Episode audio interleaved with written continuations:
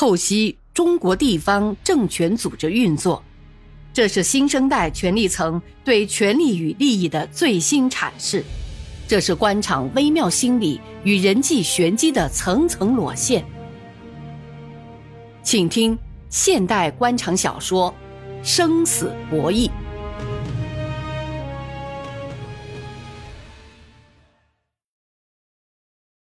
柳王明的如意算盘还是打错了，他过低估计了李树生的智慧，也过低估计了正义的力量。事实上，在柳王明得意的做着书记梦的时候，当他觉得新阳局势都在自己掌握之中的时候，李树生不声不响的按照自己的思路同柳王明周旋着。这一段时间，他做了大量的前期准备工作，感到条件已经具备。现在有足够的实力和信心同柳王明公开的摊牌了。如果说前一段他还处于守势的话，他还有所顾忌的话，那么在省委林书记给他交底以后，他可以游刃有余的同柳王明过招了。所以，他简单的做了几个小动作，就在新阳的政治生态中发生了四两拨千斤的效果。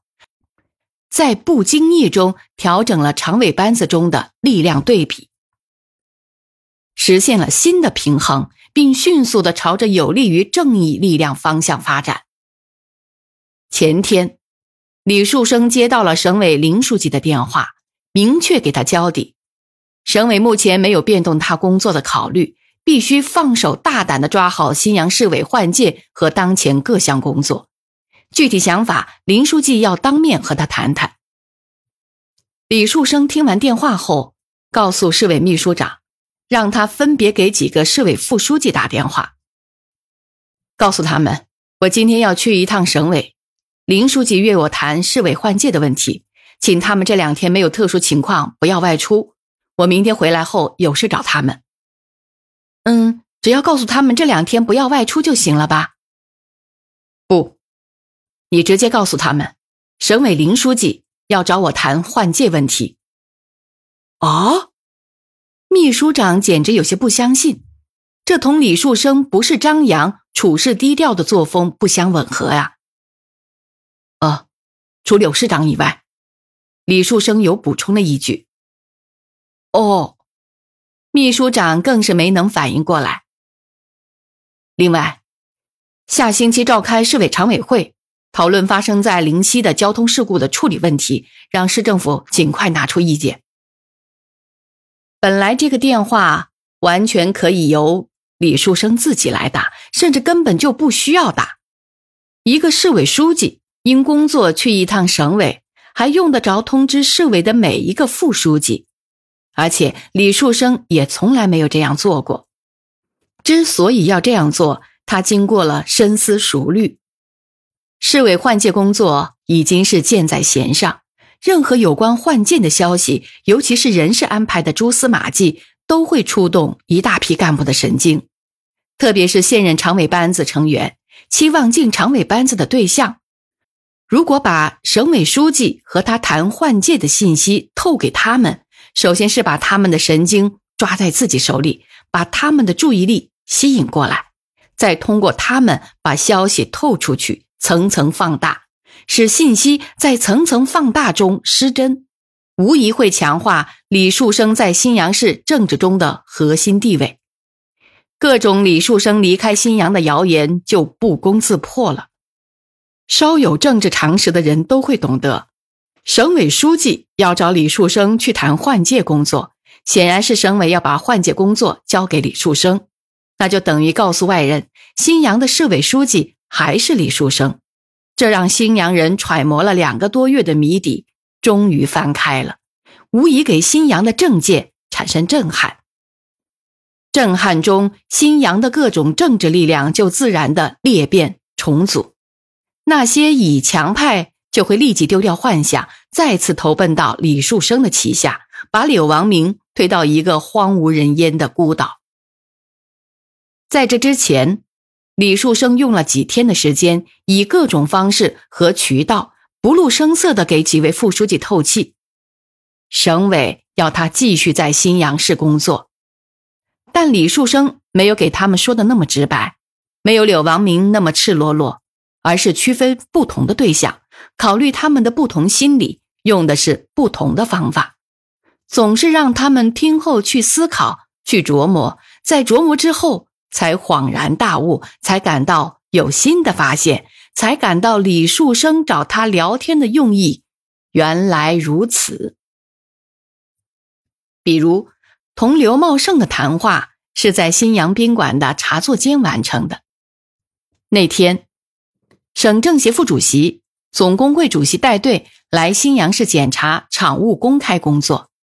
李树生和刘茂盛在宾馆等候，客人还没到，宾馆经理把两人让到茶座休息。这个宾馆装潢了好些年了吧？李树生坐定后，环顾四周。看见茶座间的墙纸有些脱落，不经意的对经理说：“呃呃，快五个年头了吧？”刘茂盛讨好的抢过话头：“您到新阳之前刚刚完工，当时我说新阳以一个崭新的面貌迎接新任的市委书记呀。”李树生看了看满脸堆笑、满嘴密语的刘茂盛，腻得牙根儿都有些发酸，也没说什么。还是刘书记记性好，呃，就是李书记来新阳报道前夕完工的。经理回答：“我们明年准备再改造，资金还没有完全落实，想请政府支持一下，已经向政府写了报告了。”经理补充说：“哎，对对对，年底市委要开党代会，要保证把党代会接待好。”刘茂盛对经理说：“时间过得真快呀。”不知不觉，我来新阳已经五年了。李树生不无感慨地说：“ 省委明年也要换届了，李书记明年来新阳视察工作时，我们宾馆还是以新的面貌接待你了。”刘茂盛睁着小眼睛，仔细观察李树生表情的变化。李树生呢，眼睛看着手指头夹着的香烟，漫不经心地吸了一口。随着一缕青烟从嘴里飘出来，他嘴角微微往上一提，淡淡一笑，并没有正面看他。一度让刘茂盛摸不着头脑的话就出口了：“老刘啊，你是当过县委书记的人，也当过市委常委、副书记，你体会最大的不同是什么呀？你感觉发挥自己的岗位是什么呢？”呃，李书记、刘书记，你们谈，我去等客人了。经理看见两位领导谈工作，觉得有些不便，便告辞退下了。呃，李书记，这件事我倒没认真考虑过。呃，不过我是这样想的：这两个岗位主要是职责不同，任务不同，所以有不同的工作要求。而关键呢，在于一个人追求的目标是什么。嗯。李树生看着他，意思是让他继续说下去。嗯，县委书记主持一个地方的全面工作，压力大，责任大，可以按照自己的思路干一番事业，工作搞得好就有成就感。嗯，作为一个常委副书记，主要任务是当好参谋，支持一把手工作。相对而言，个人意志、成就感就不容易找到，甚至很多场合要收敛自己的思想的灵光。